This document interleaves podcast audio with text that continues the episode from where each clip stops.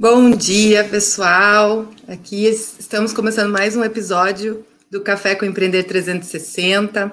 Meu nome é Helena, sou uma das fundadoras da Aliança Empreendedora, hoje responsável pela área de pesquisa e desenvolvimento. E temos uma convidada excelentíssima aqui hoje, que é a Camila. É, Camila, quer se apresentar rapidinho para o pessoal?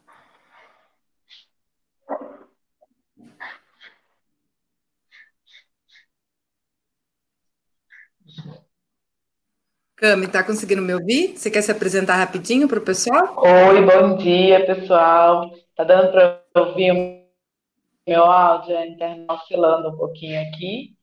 É, meu nome é Camila. Tá, tá cortando?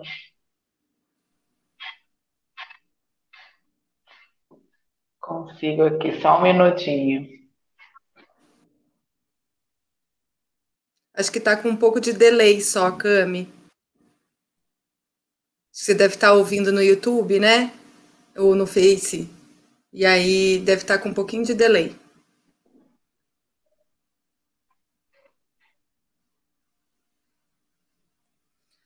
Enquanto a Camila vai, vai arrumando ali o, o áudio dela, gente, é, vou contar para vocês aqui o que, que a gente vai falar hoje. Hoje a gente vai falar sobre os impactos da Covid no nosso no dia a dia do empreendedor, né?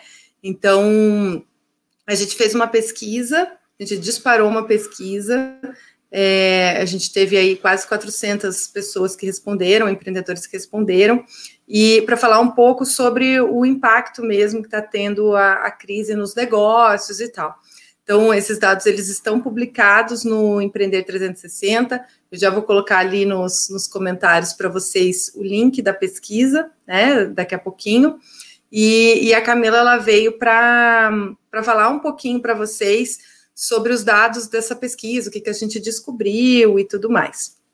Então, espero que tenha resolvido ali. Eu acho que deve estar com um delayzinho o meu áudio, mas ela, quando começar a falar, já vai se apresentar e aí a gente vai falar um pouquinho sobre esses resultados.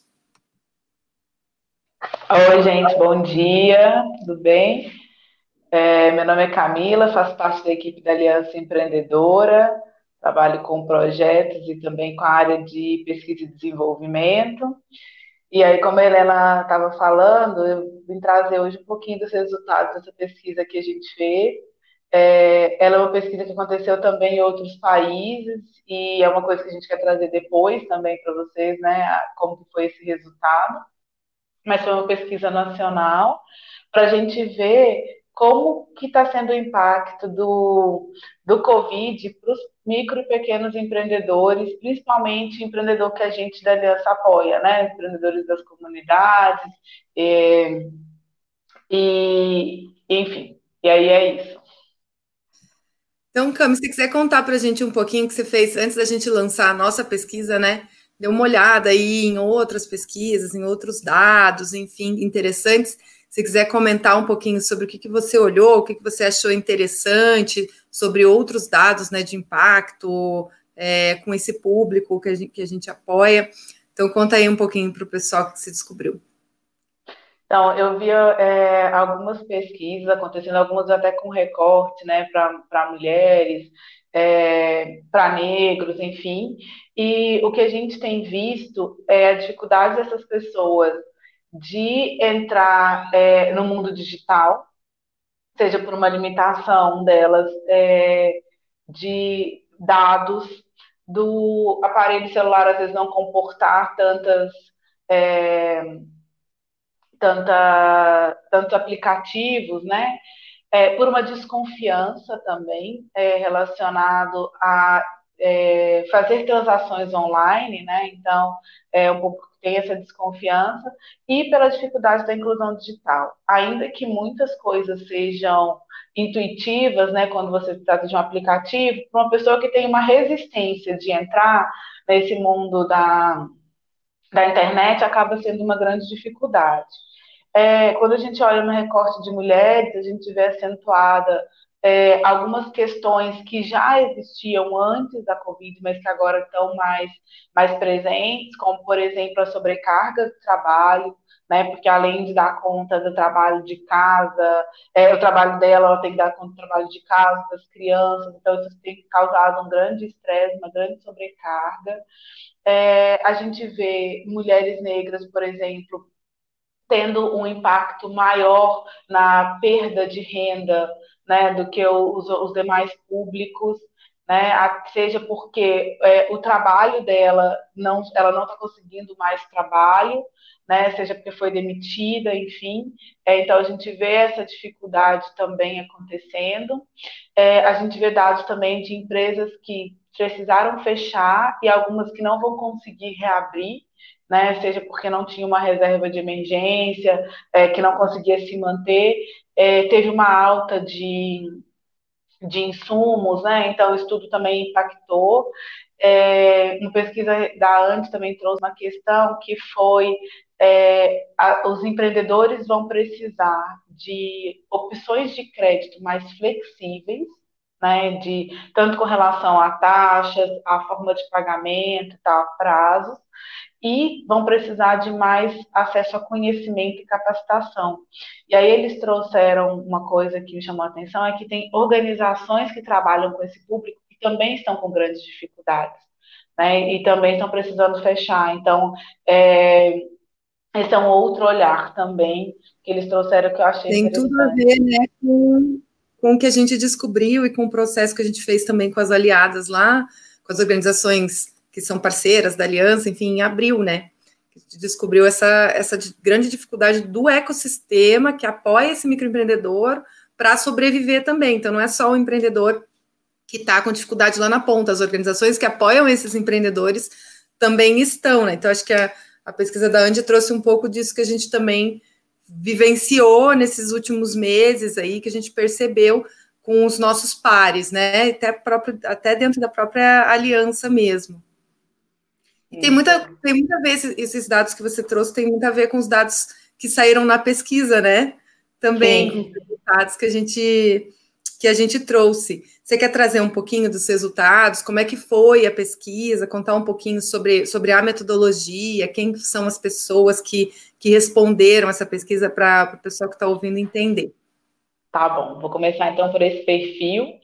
É, a gente fez a pesquisa, é, no, começou no final de maio e foi até o final de junho, então foi um mês aí, quando já, a gente já estava vivendo mais ou menos dois meses desse período de distanciamento social, quarentena, enfim. E aí é, a gente disparou essa pesquisa para a base da aliança, então é bem o público que a gente é, apoia mesmo, tanto quem é apoiado online como quem é presencialmente. A gente fez esse disparo via e-mail e via WhatsApp. E a gente conseguiu chegar a 19 estados de respondentes, apesar da concentração maior ser São Paulo e Rio. Né? A gente teve também os representantes dos demais estados. É, a maioria foi mulheres, a gente já apoia normalmente mais mulheres do que homens, mas foi surpreendentemente mais, né? A gente teve é, mais de 90% sendo mulheres, então isso também Quase foi um 100%, né? Ficou 93%. É, 93%, olhando mais né, os dados aqui. É, o público que a gente atingiu, a maioria tem ensino médio completo, e a, a idade ficou ali entre os 25 e 45 anos, a grande maioria, e a maioria negros, né, pardos e pretos. Então, para conhecer um pouquinho do perfil de quem foi esse empreendedor que a gente entrevistou, foram, é, é esse o perfil, né? Quando a gente... a gente consegue ter nesse recorte bem a cara do, do nosso do empreendedor que a gente apoia mesmo, né? Mulheres, negros, nessa faixa etária, então a gente pegou bem esse público é, que a gente apoia lá na ponta, foi super bacana. Isso, Vamos aí para nossos principais dados que saíram. É, só queria falar um pouquinho agora de perfil de negócio, né? É, também continuando no perfil que a gente normalmente atende, então as principais áreas foram a área de alimentação, e aí vai desde quem trabalha em casa com alimentação a quem tem um pequeno comércio, né, uma lanchonete, até ambulante. É, a área de beleza, também englobando tanto revendedoras, a área da beleza, como é, quem tem salão, quem é manicure, enfim, e a área de artesanato, e mais uma que foi é, em destaque foi a área de moda e costura. E aí, moda e costura entra tanto quem trabalha com a costura, como quem revende também peças de vestuário, enfim. Então, esse foi, foi o maior número de, de pessoas, né, os maiores negócios. É, a maioria era MEI, isso foi uma coisa legal também, 67% era formalizado MEI e 26% informal. E é, tem a questão dos empregadores, dos não empregadores. 55% do, do público trabalha sozinho, então não tem nenhum funcionário, que também é um reflexo né, do, do público que a gente atende, e 51% faturando aí por mês de 500 a 2 mil reais. Então, esse é o perfil do negócio, né, do, dos empreendedores.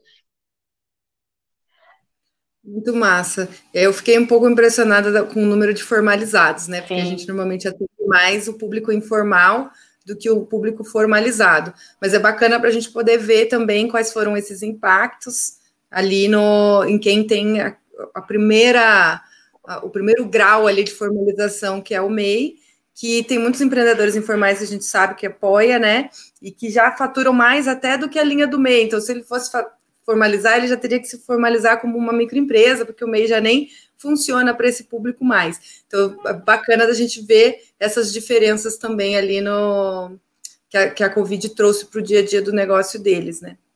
Uhum, então vamos lá nos impactos da crise, né? É, a, que, a questão da demissão é que entre as pessoas que tinham funcionários, que eram 45%, pelo menos 54 deles até maio, junho, tinha demitido uma, uma pessoa.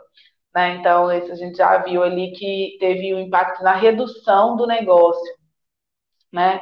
É, a questão da percepção das vendas é que 47% é, percebeu uma queda brusca nas vendas, e essa queda ela veio principalmente para quem trabalhava com a área da beleza. É, e aí, né, acho que tem reflexo que precisou fechar. Né? É, exatamente. E 31% precisou realmente fechar o negócio.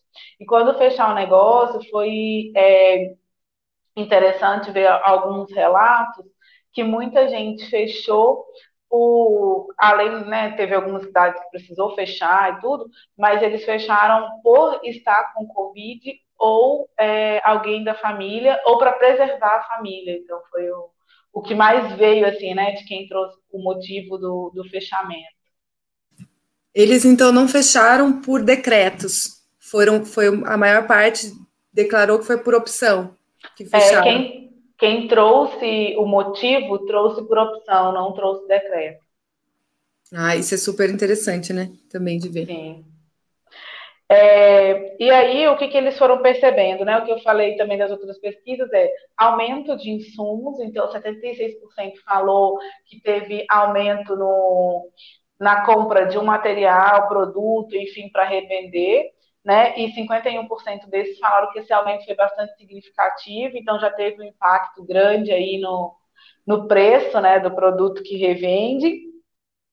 E é, 61% teve atraso nas, na, nos produtos que recebia. Então, teve dificuldade também, mesmo quem mantinha o negócio aberto, estava tendo dificuldade para poder continuar vendendo, porque não tinha matéria-prima. Então, também veio muita gente é, falando disso, né? Ah, eu estou fechado porque eu não estou conseguindo comprar material para poder vender. Ah, eu estou sem estoque. Então, veio muito isso também, porque é um efeito cascata, né? Se os fornecedores deles não estão vindo, eles também não conseguem ficar abertos.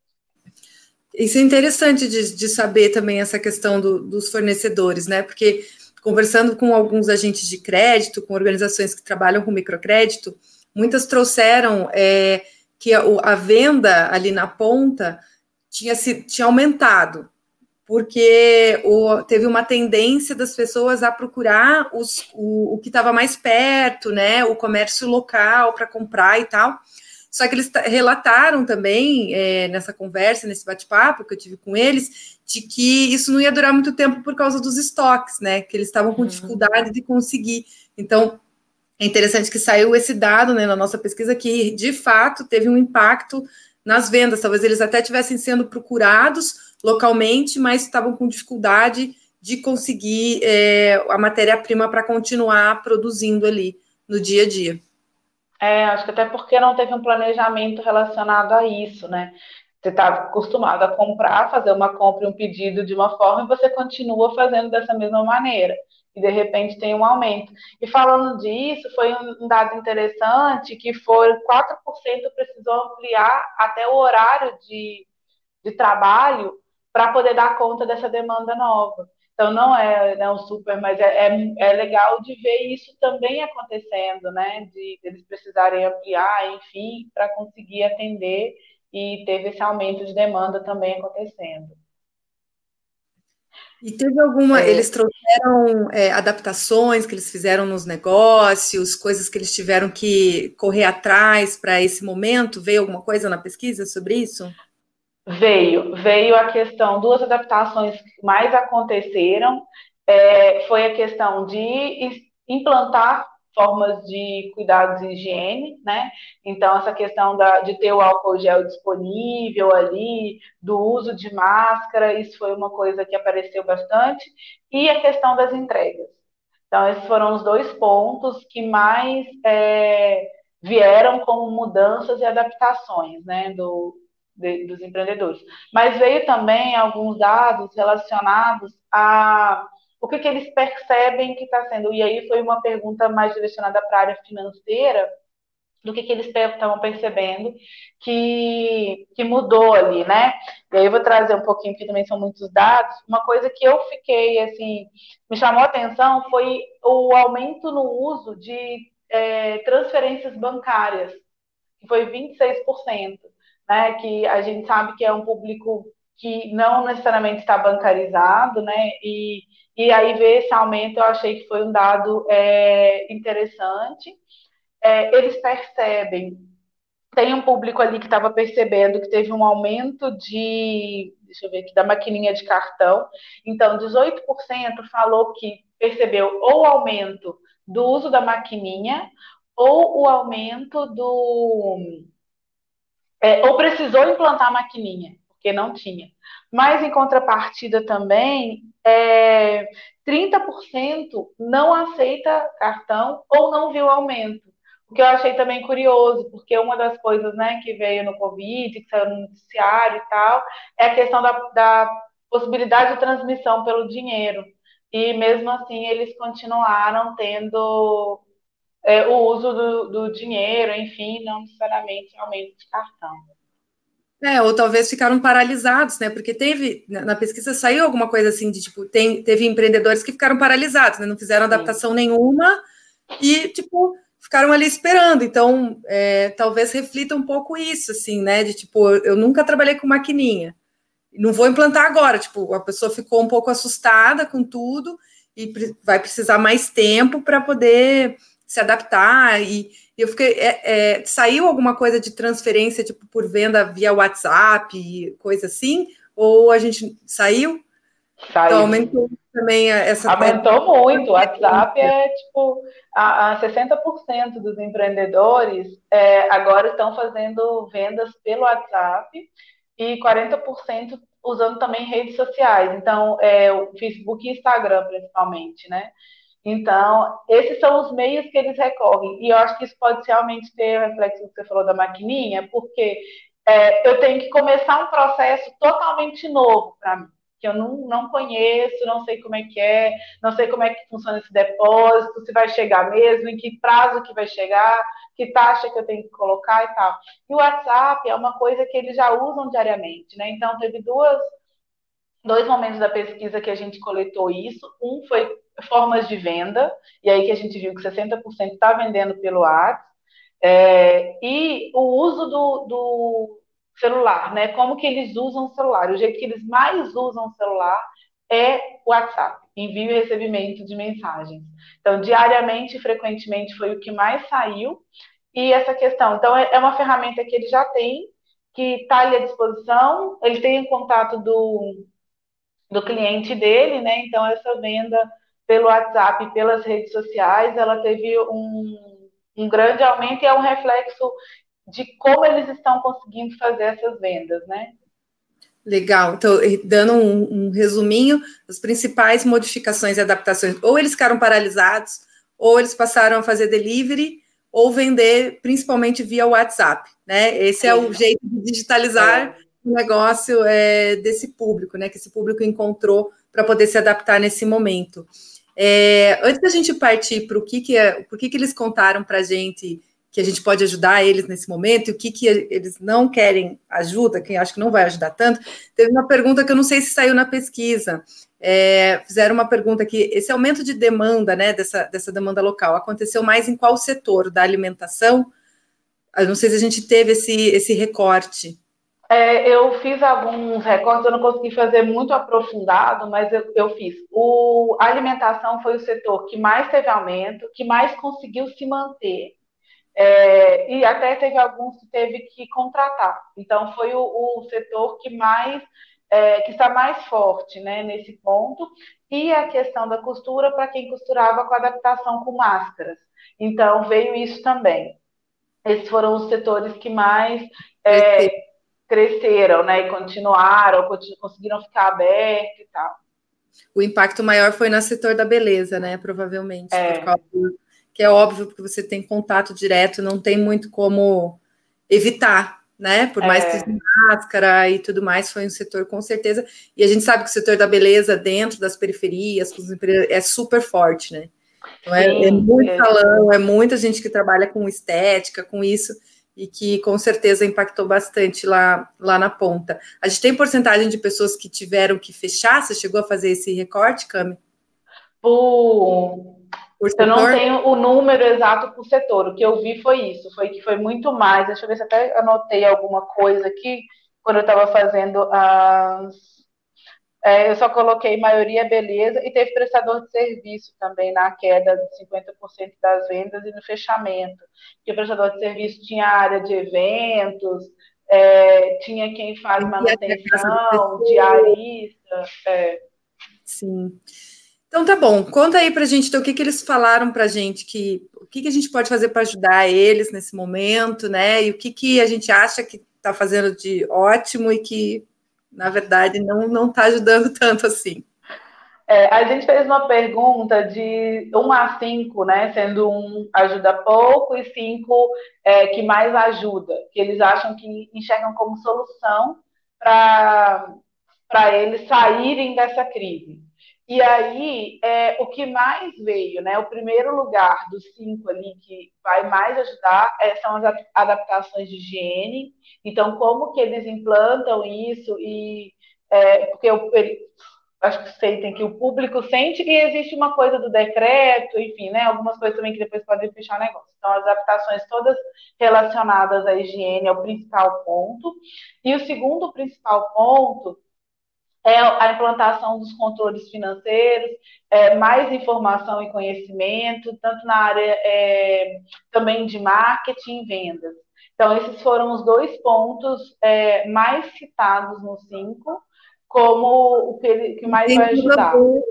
Com educação, é educação empreendedora pura, né? É tipo é acesso a conhecimento, facilitação do acesso ao conhecimento, que é bem o que a gente está aqui disposto a a fazer, né? As organizações que trabalham com capacitação. Então, fica a dica aí para focar em, em adaptações de, de, boas práticas de higiene. Fazendo o nosso merchan aqui, tem conteúdo no Tamo Junto já falando sobre isso, como fazer emulsão clorada, como implantar é, rotina de, de lavar as mãos, de limpagem de bancada, essas coisas. E a parte de gestão financeira, que é mega importante, né?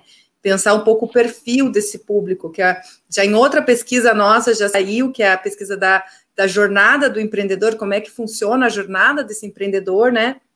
É, informal, da periferia, enfim, que é um, é um público que é muito desconfiado é, com o setor bancário, e ele é desconfiado com o setor bancário também, porque ele não consegue entender qual é a capacidade de pagamento dele, né? Então, assim, por falta de controle financeiro e por não saber como fazer esse controle financeiro, acaba impactando nisso, né? De não saber exatamente qual é o tamanho do buraco, não saber como fazer um capital de emergência, enfim.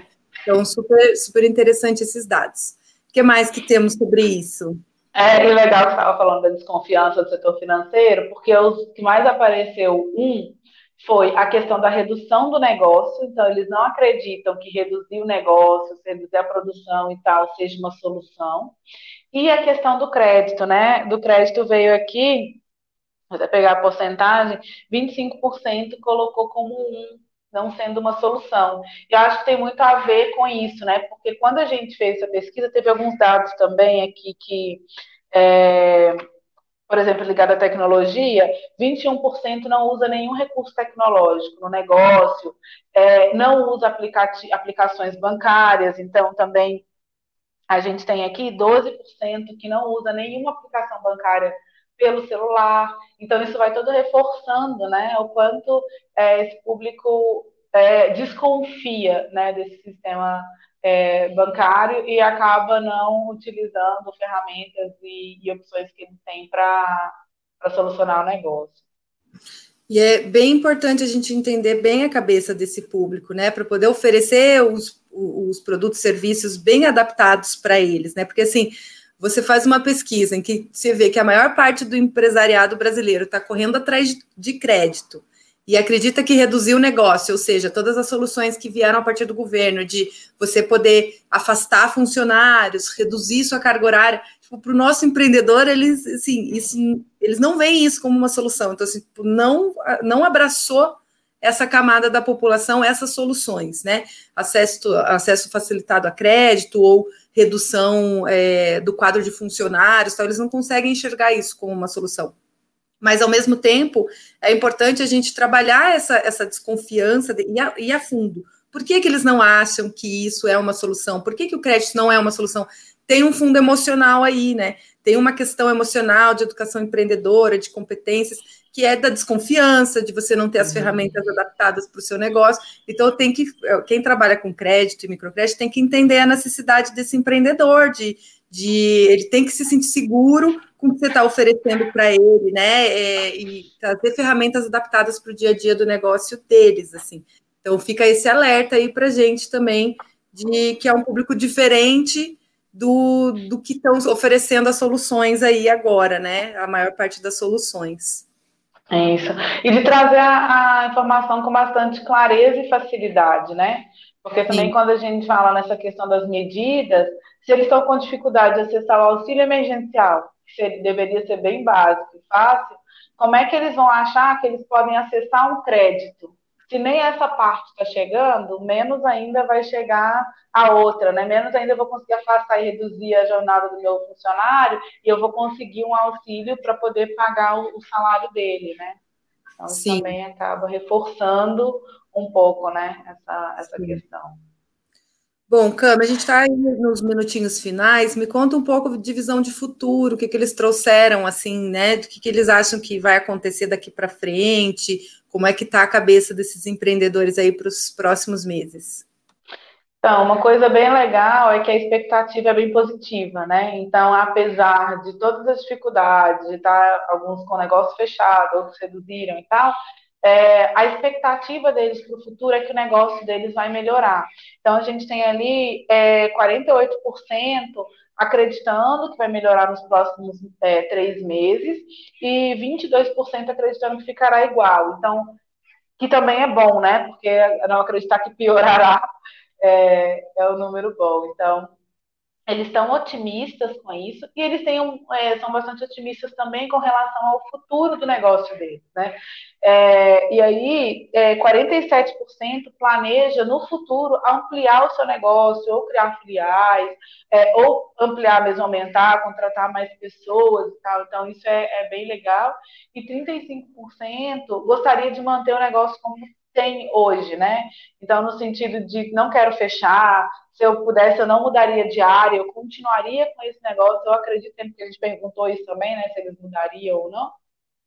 E eles acreditam no negócio deles e eles querem continuar é, seguindo com esse negócio. Então é bem legal de ver é, esse otimismo, apesar de tudo isso, eles acreditam e vão é, buscar fazer acontecer, né? Negócio deles. Muito legal. Eu fiquei super curiosa para saber se isso é coisa de brasileiro, o otimismo, ou se é coisa de microempreendedor mesmo, assim, sabe? Aí, quando a gente tiver os dados para comparar com outros países, né, a gente pode trazer esses resultados aqui e fazer esse debate, porque eu fiquei com essa impressão de que o brasileiro é mais otimista, ele tem uma, uma, uma visão mais, mais ok, né, mais, enfim, para o futuro. Então, mesmo a gente está vivendo tudo isso que a gente está vivendo, eles estão ali, não, vai dar certo, vai dar certo, né? Uma hora o jogo vira. Eu acho interessante é. isso. Então é isso, gente. Muito obrigada. Obrigada, Cami, por ter aceitado o convite de participar aqui do café. É, queria saber se você tem assim umas últimas palavras para falar sobre, sobre a pesquisa. Eu vou colocar o link, gente, com alguns dados é, da pesquisa aqui no, no nos comentários para vocês. E aí, queria que você desse essas, essas, últimas palavras aí antes da gente dar tchau para o pessoal. É, eu acho que o que fica da pesquisa, né, vem várias é, insights para a gente do nosso dia, do nosso trabalho, é, mas acho que o principal é essa questão que teremos bastante trabalho, né, porque uma das coisas, e o empreendedor já está começando a enxergar mais essa questão da importância de se capacitar, de é, fortalecer o seu negócio, então eu acho que como ecossistema a gente é, tem um trabalho grande aí para poder apoiar eles nessa, nesse fortalecimento e nesse crescimento do negócio, né? E que a gente também se mantenha otimista como eles, né? Que eu acho que por tudo que a gente está vendo e tal, é, existem caminhos, né, para que essa economia se fortaleça e que a gente é, apoie os empreendedores a continuarem e a voltarem aí com seus negócios.